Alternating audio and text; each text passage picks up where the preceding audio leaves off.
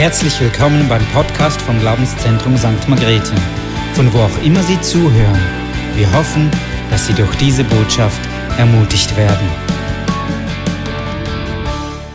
Ja, ich bin so froh, dürfen wir auf Jesus schauen, dürfen wir ihn ins Zentrum stellen und dürfen so einen anderen Blickwinkel bekommen. Auch von meiner Seite her ganz herzlich willkommen zu diesem Gottesdienst. Geben wir doch den Gästen, das ist beim Eingang noch vergessen gegangen, einen Applaus. Herzlich willkommen. Schön, dass ihr hier seid, dass ihr da seid. Und natürlich begrüße ich auch die Leute im Nachbargebäude, im Juppi drüben, die jetzt auch Gottesdienst feiern und die diese Predigt via Stream serviert bekommen. Wir begrüßen auch euch ganz herzlich.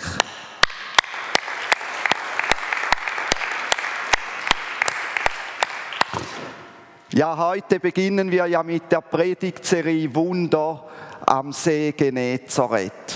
Und ich weiß nicht, wie es dir geht, aber Gewässer haben auf mich immer eine faszinierende Wirkung. Und als ich jugendlich war und noch unbeschwert leben konnte, ohne Corona und all die Maßnahmen, da bin ich oft am Rhein gesessen in Schaffhausen am Ufer und habe ins Wasser geschaut. Und was mich am Wasser fasziniert ist, Wasser ist immer in Bewegung. Auch bei einem See, wenn du hineinschaust, Wasser ist immer in Bewegung. Und da an diesem Rhein, an diesem Wasser, da hatte ich meine Begegnungen mit Gott, da habe ich meine Gebete gesprochen, da hat mich Gott inspiriert. Und heute geht es ja um diese Wunder am See Genezareth. Und der See Genezareth, der liegt im Nordbezirk von Israel. Und an diesem See Genezareth gibt es keine Stadt mit Weltbedeutung. Wenn wir von Israel reden, welche Städte kennen wir, wenn du mal überlegst? Das ist Jerusalem, das ist Tel Aviv, das ist vielleicht Haifa, Eilat am Roten Meer, um, um Ferien zu machen, Urlaub zu machen. Aber die Städte um den See Genezareth, die haben eigentlich keine Bedeutung. Der See Genezareth ist heute deshalb weltbekannt, weil ein Mann vor 2000 Jahren dort verschiedene Wunder vollbrachte. Und wenn wir heute Gäste aus Wiel hier haben, haben wir Gäste hier aus Wiel, weil Can hier ist und sie Can kennen.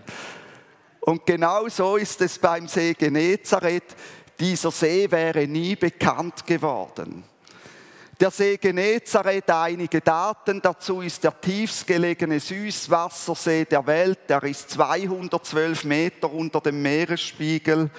Er ist 21 Kilometer lang und 13 Kilometer breit, hat also somit etwa ein Drittel der Fläche des Bodensees. Und ich und Pede waren mal dort und sind mit dem Auto einmal auch um den See rundum gefahren um zu spüren, wie das ist dort. Gespiesen wird der See im Norden vom Fluss Jordan, der dann im Süden weiter fließt zum Toten Meer. Genau, und wer war dieser Mann, der diesen See und das damalige Gebiet Galiläa, welches die Westseite des Sees einschloss, so bekannt machte?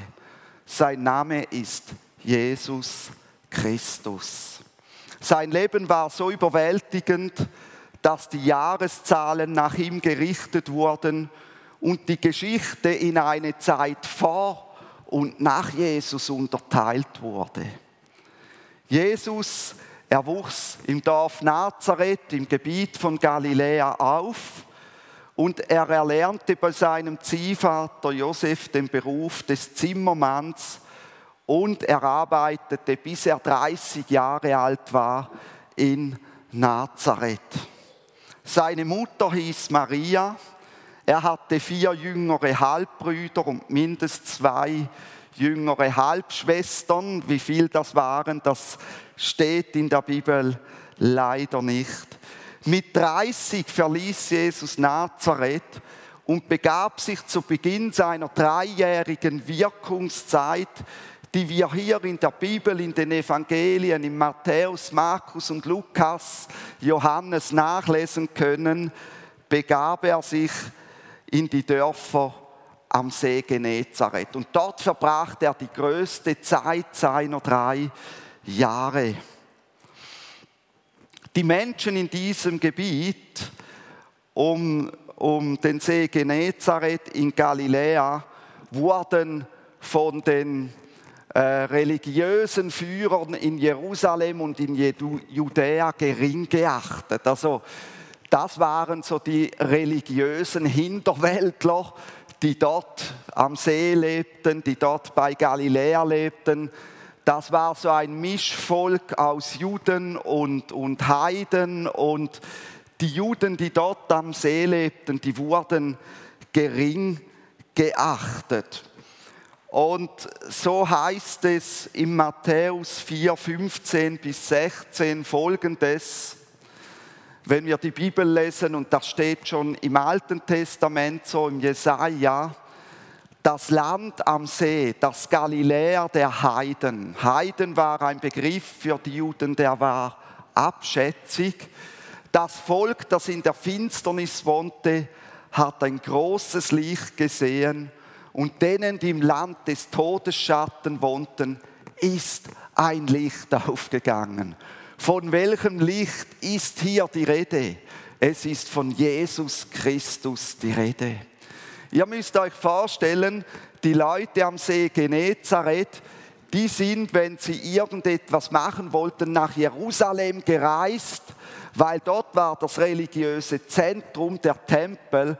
Und wenn schon, reiste man von Galiläa nach Jerusalem, um dort Gott zu huldigen. Und jetzt kommt Jesus als das Licht an diesen See und etwas ganz Interessantes geschieht. Es, es kehrt sich nämlich alles, die Wunder von Jesus sprechen sich rum und plötzlich kommen die religiösen Führer von Jerusalem, kommen nach Galiläa an diesen See zu diesen Hinterwäldern, die sonst nie dorthin gekommen wären.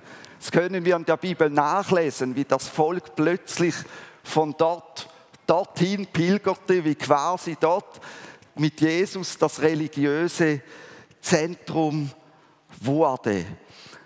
Was hat denn Jesus getan? Jesus hat vom Reich Gottes erzählt und er hat Wunder getan, er hat Menschen geheilt, er hat Kranke geheilt und das hat sich rumgesprochen und er hat für sich in Anspruch genommen, dass er der Messias, dass er der Retter ist. Und wenn Jesus heute auf dieser Welt wäre, er würde nicht darüber diskutieren, gibt es Corona, gibt es Corona nicht. Er würde nicht darüber diskutieren, bist du geimpft, bist du nicht geimpft. Er würde vom Reich Gottes verkünden und er würde die Kranken heilen. Er würde die Leute heilen, die von Long-Covid betroffen sind, damit sie wieder gesund werden. Und genau dafür will ich jetzt beten, dass Leute, die zuschauen, dass Leute, die von Long-Covid betroffen sind, die vielleicht immer müde sind, sich nicht mehr konzentrieren können, keinen Sport machen können, was auch immer, dass solche Leute jetzt geheilt werden. Und Jesus, ich danke dir, dass du auf diese Welt gekommen bist. Ich danke dir, dass du das Reich Gottes verkündet hast. Und ich danke dir, dass du Menschen geheilt hast. Und Jesus, ich bitte dich jetzt auch, dass du Menschen heilst, die einfach von Long-Covid-Folgen betroffen sind, dass die Müdigkeiten verschwinden müssen, dass die Konzentrationsschwierigkeiten verschwinden müssen, dass die gummigen Beine verschwinden müssen, dass all das, was übrig geblieben ist, verschwinden muss, weil du Jesus heilst. Amen. Ja, ich wünsche mir, dass auch wir so ein Ort werden, der bekannt wird, weil Jesus wirkt. Und heute hören wir vom ersten Wunder äh, am See Genezareth, wie er seine Jünger in der Ortschaft Kapernaum berufen hat, seine ersten Jünger. Und wir lesen aus Lukas 4, 42 und 5, 1 bis 11. Da heißt es, als es aber Tag geworden war, ging Jesus hinaus an einen abgelegenen Ort und die Volksmenge suchte ihn und kam bis zu ihm und sie wollten ihn zurückhalten, damit er nicht von ihnen wegginge. Es begab sich aber, als die Menge sich zu ihm drängte, um das Wort Gottes zu hören, dass er am See Genezareth stand. Und er sah zwei Schiffe am Ufer liegen. Die Fischer aber waren aus ihnen ausgestiegen und wuschen die Netze. Da stieg er in eines der Schiffe, das Simon gehörte, und bat ihn, ein wenig vom Land wegzufahren, und er setzte sich und leerte die Volksmenge vom Schiff aus. Als er aber zu reden aufgehört hatte, sprach er zu Simon, Simon, fahre hinaus auf die Tiefe und lasst eure Netze zu einem Fang hinunter. Und Simon antwortete und sprach zu ihm, Meister, wir haben die ganze Nacht hindurch gearbeitet und nichts gefangen. Aber auf dein Wort will ich das Netz auswerfen. Und als sie das getan hatten, fingen sie eine große Menge Fische und ihr Netz begann zu reißen. Da winkten sie den Gefährten, die in den anderen Schiffen waren, dass sie kommen und ihnen helfen sollten. Und sie kamen und fühlten beide Schiffe so, dass sie zu sinken begannen. Als aber Simon Petrus das sah, fiel er zu den Knien Jesu nieder und sprach, Herr, gehe von mir hinweg, denn ich bin ein sündiger Mensch. Denn ein Schrecken überkam ihn und alle, die bei ihm waren, wegen des Fischzuges, den sie gemacht hatten. Gleicherweise auch Jakobus und Johannes, die Söhne des Zebedäus, die Simons Teilhaber waren. Also das war Simons Fischereifirma. Simon und Co. haben hier gearbeitet. Und Jesus sprach zu Simon, fürchte dich nicht, von nun an sollst du Menschen fangen. Und sie brachten die Schiffe ans Land, verließen alles und folgten ihm nach. Bevor das geschehen ist, was wir jetzt gelesen haben, wir haben hier von der zweiten Berufung äh, gelesen, also das nicht das erste Mal, dass Jesus Petrus und Jakobus und Johannes und Andreas beruft, sondern es ist das zweite Mal, da hat Jesus Simon und Co. eingeladen zu hören und zu sehen. Und wenn man die Bibel liest, zum Beispiel in Matthäus 4, 18 bis 22 und in Markus 1, 17 bis 20, dann sieht man dort, wie Jesus die Jünger zum ersten Mal beruft. Man kann vom folgenden Szenario ausgehen. Jesus kommt von Nazareth an den See Galiläa, er kommt Richtung Kapernaum. Es ist Freitagmorgen und es ist noch vor dem Sabbat, den, den die Juden als Wochenende feierten. Und äh, ja, er sieht diese Brüder Jakobus und Johannes und Simon und Andreas, die gefischt haben und die Netze zum letzten Mal ausgeworfen haben und die unter die Netze auch am Flicken sind. Und diese Brüder, diese freuen sich, jetzt liegt das Wochenende vor uns, wir haben endlich frei, der Sabbat kommt. Und äh, ja, das Wochenende beginnt für sie am Freitagabend, wenn die Sonne am Horizont verschwindet. Und endet am Samstagabend ebenfalls, wenn die Sonne am Horizont verschwindet. Und das ist der Sabbat. Der Sabbat hat daraus bestanden, mit der Familie zusammen zu sein, keine Arbeit zu tun. Der hat daraus bestanden, in die Synagoge, in die Kirche der Juden zu gehen und über Gottes Reich zu hören. Und jetzt kommt Jesus bei ihnen vorbei zum ersten Mal und sagt, folgt mir nach, ich will euch zu Menschenfischern machen. Er lädt sie also ein vor diesem Sabbat, mit ihnen zu gehen. Und Andreas und Simon, sie sind Jesus zuvor schon mal am Jordan, nahe bei Judäa, sind sie ihm begegnet. Und von dieser Begegnung lesen wir in Johannes 1, 37 bis 42. Also da war eine Vorgeschichte, die haben Jesus nicht zum ersten Mal gesehen, äh, was wir jetzt in Lukas gelesen haben. Und sie sind so fasziniert von Jesus, dass sie sich entscheiden, alles liegen zu lassen und für die Zeit des Sabbats, für die Zeit des Wochenendes mit Jesus mitzugehen und mal zu schauen, was Jesus hier in der Gegend wirkt.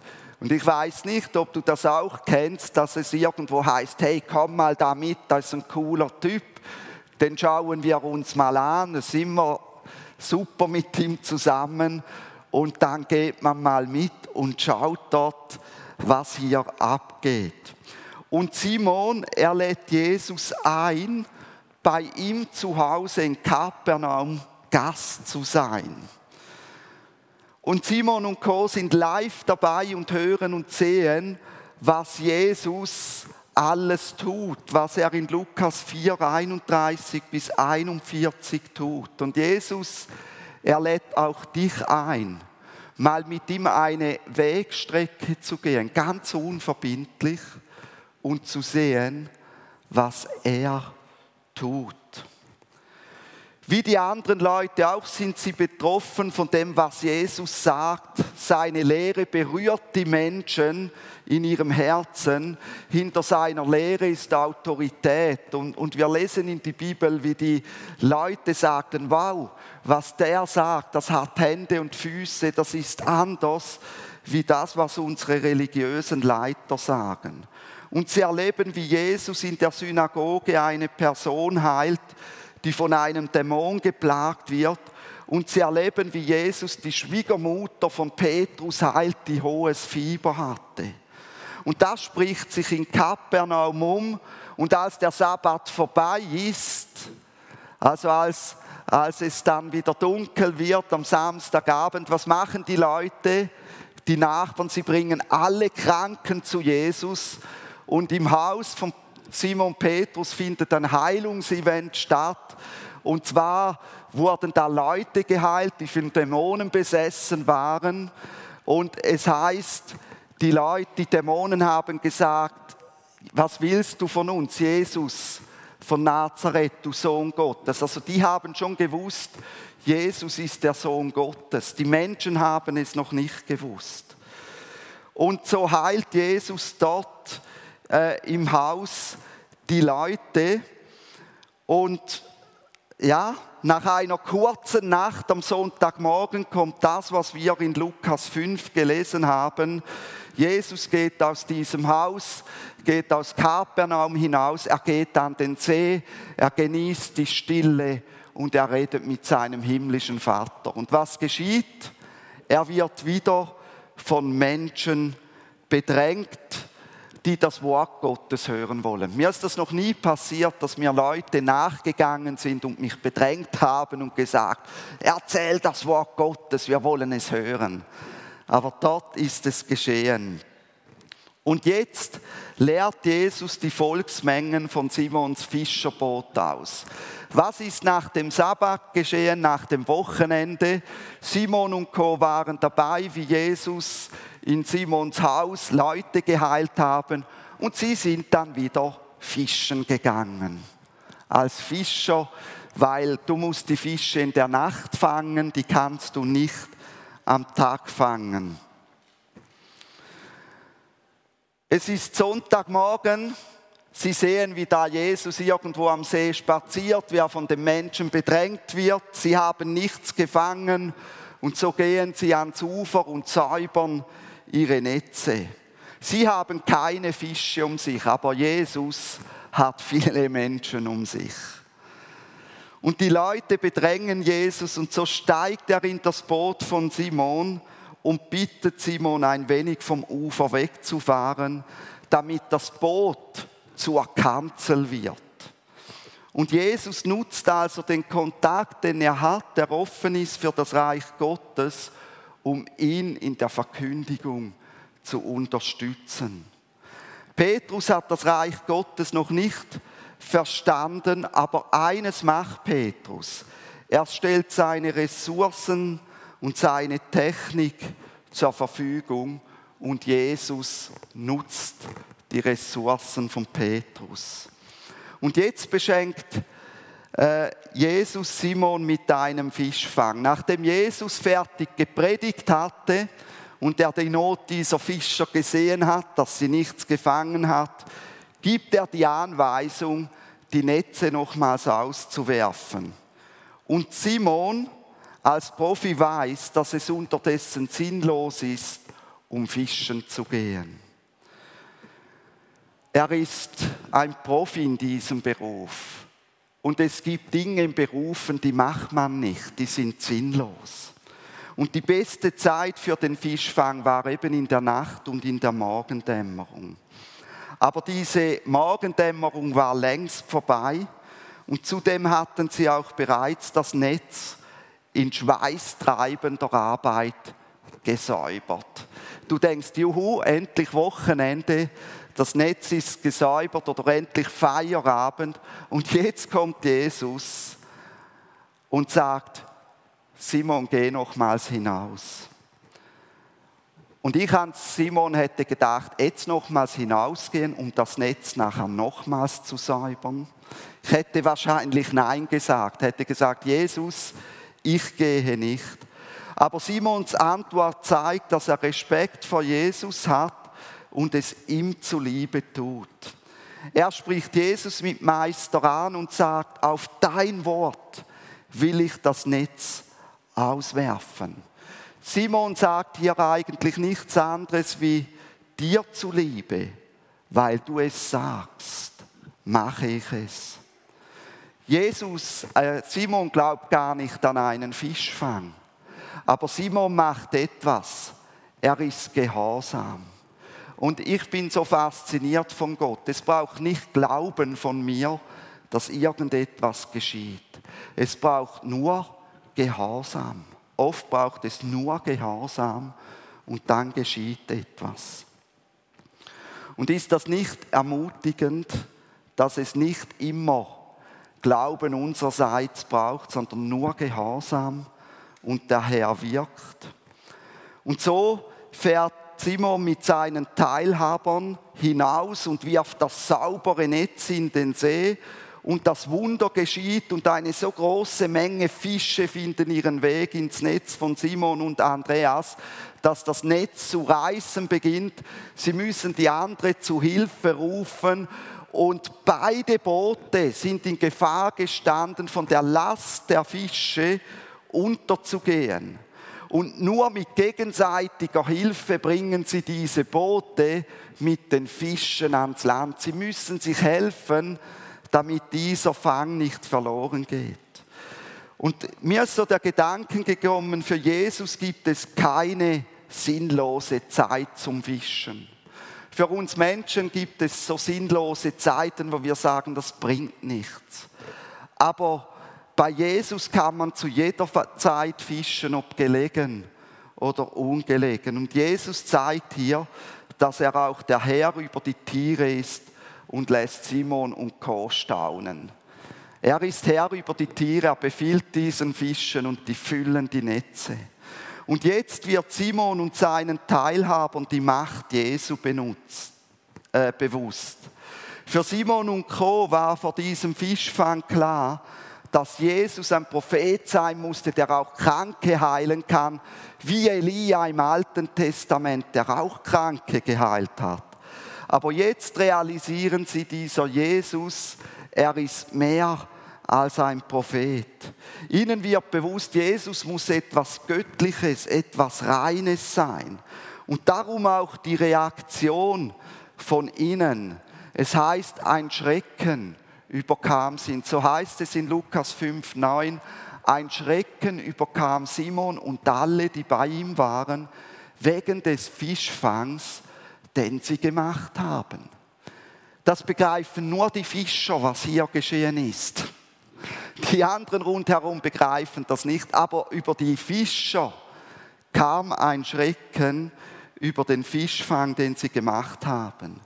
Und so heißt es weiter in Lukas 5,8, als aber Simon Petrus das sah, fiel er zu den Knien Jesu nieder und sprach, Herr, gehe von mir hinweg, denn ich bin ein sündiger Mensch. Er hat begriffen, hier ist etwas Göttliches, hier ist etwas Reines, vor dem kann ich nicht bestehen. Und ich weiß nicht, ob du mal vor Jesus niedergekniet bist und gesagt hast, Jesus, geh von mir weg. Ich bin ein sündiger Mensch. Du bist sündlos. Es kommt nicht Gott, wenn du in meiner Nähe bleibst. Und Simon zeigt uns hier den ersten Schritt, den es braucht, um Gott begegnen zu können. Der erste Schritt ist, ich kann vor Gott nicht bestehen. Gott, geh weg von mir. Ich bin ein sündiger Mensch. Und das war die Erkenntnis, die er hier hatte. Und das war der Anfang, damit Simon Jesus nachfolgen konnte. Der Fischfang zu dieser Tageszeit in dieser Menge überzeugte sie als Profis, dass Jesus etwas ganz Besonderes sein musste, das einer Reaktion bedarf. Und stell dir vor, du kommst an deinen Arbeitsplatz und dein Chef kniet hier vor Gott und sagt, Gott, geh weg von mir. Ich bin ein sündiger Mensch. Hey, das wäre so ein schöner Moment, das zu erleben. Und Jesus ruft sie in die Nachfolge und sie verlassen alles. Zuerst sagt Jesus zu Simon, Simon, fürchte dich nicht. Und da schwingt doch mit, dass Jesus das sagt, du musst keine Angst vor mir haben, ich verurteile dich nicht, du darfst in meiner Nähe bleiben. Dann bringt Jesus noch den Zusatz, von jetzt an sollst du Menschen fangen. Und dieser Satz mit diesem Wunder von Jesus zusammen, der hat sich bei Simon eingeprägt, der ist ihm geblieben. Und wisst ihr, wann ihm dieser Satz wieder in den Sinn gekommen ist. Ich denke an Pfingsten, als Simon vor diesem Menschen stand und 3000 Menschen ließen sich taufen. Und da kam Simon wieder dieses Bild mit den Fischen in den Sinn und den Netzen, die reißen, wo man zusammenarbeiten muss, dass die Menschen bei Jesus bleiben. Und diese Worte haben eine solche Wirkung auf Simon und Co., dass sie die Schiffe an Land bringen, alles verlassen und jetzt folgen sie Jesus wirklich nach. Nicht nur für das Wochenende kommen und sie, sondern sie verlassen alles. Zurück bleibt der Vater von Jakobus und Johannes mit den Tagelöhnern, die Fischen selber. Es ist ein Wunder, wenn Menschen zu Jesus finden, alles aufgeben und ihm nachfolgen. Amen. Es ist ein Wunder, wenn Menschen zu Jesus finden, alles verlassen und ihm nachfolgen. Das ist nicht selbstverständlich. Und das ist das erste Wunder, das wir uns angeschaut haben, wie Menschen alles verlassen um Jesus nachzufolgen.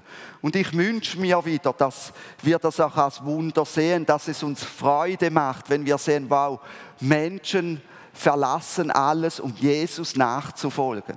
Sie sagen, Jesus ist mein König, Jesus darf mein Leben bestimmen, weil es ist ein Wunder.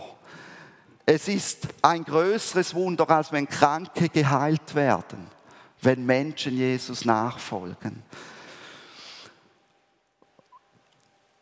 Auch hier ist es ein Wunder, auch wenn sie zuvor erlebt haben, was Jesus getan hat. Egal welche Vorgeschichte jemand hat, ob er religiös aufgewachsen ist oder atheistisch, es ist ein Wunder, wenn du Jesus kennenlernst. Was ich hier interessant finde in dieser Geschichte ist, dass Jesus als erstes dieses Vierergespann in die Nachfolge ruft, weil er sich gewohnt war, unter der Leitung von Petrus zusammenzuarbeiten. Er hat nicht willkürlich Leute gerufen, sondern ein Vierer gespannt, das sich gewohnt ist, zusammenzuarbeiten. Und er ist nach Galiläa gegangen zu diesen Hinterwäldlern und hat dort Leute gerufen. Er ist nicht nach Jerusalem gegangen und hat dort Leute gerufen, sondern er ist eine Gegend gegangen ohne Bedeutung und hat Leute gerufen. Und dieses Vierergespann machte später ein Drittel der Jünger von Jesus aus und verlieh dieser Gruppe Stabilität. Und von diesen vier, die er hier berufen hat, waren drei Personen im engsten Jüngerkreis von Jesus. Und es fällt auf, dass Simon immer wieder der Sprecher war, der Jünger, weil er schon dort der Chef dieser Vierergruppe war. Und wenn irgendetwas war, hat er geredet. Simon, Petrus und, und die anderen wurden auch am galiläischen Akzent erkannt in Jerusalem. Und sie waren so richtig bodenständige Leute vom Land. Simons Haus wurde zum Hauptwohnsitz von Jesus und seinen Jüngern in der dreijährigen Wirkungszeit. Dort haben sie gelebt, dort sind sie ein- und ausgegangen. Noch zu Simon, er war wahrscheinlich knapp über 20 Jahre alt und verheiratet, als das geschehen ist. Er und seine Frau, bekamen keine Kinder oder die Kinder starben früh, das wissen wir nicht, aber wir lesen nichts von Kindern.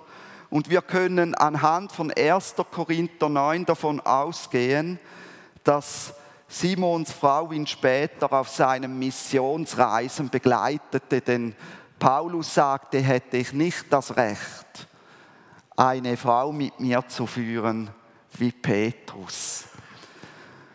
Die Mutter von Jakobus und Johannes gehörte später zur erweiterten Jüngerschar von Jesus. Jesus wertete die gering geachteten Juden von Galiläa mit der Berufung dieser Personen auf. Herr Jesus ist König und für Jesus bist du von Bedeutung. Die Leute hätten nie gedacht, dass Jesus sie rufen wird. Aber für Jesus waren sie von Bedeutung. Und so heißt es auch in Matthäus 1, 23, und das gilt für jeden von uns, das gilt auch für die Leute von Galiläa, da heißt es, Immanuel, Gott mit uns. Das ist der Name von Jesus und das haben sie erfahren. Ich fasse zusammen, Jesus beruft als erste Jünger vier bodenständige Galiläer irgendwo an einem unbedeutenden Ort. Sie waren es gewohnt, miteinander zu arbeiten. Sie waren teamfähig und vor Ort verwurzelt. Sie erkannten, dass sie einer göttlichen Dimension gegenüberstanden, vor der sie nicht bestehen konnten.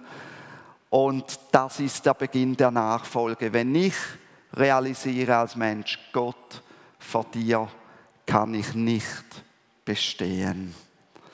Und ich will zum Schluss dieser Botschaft noch beten.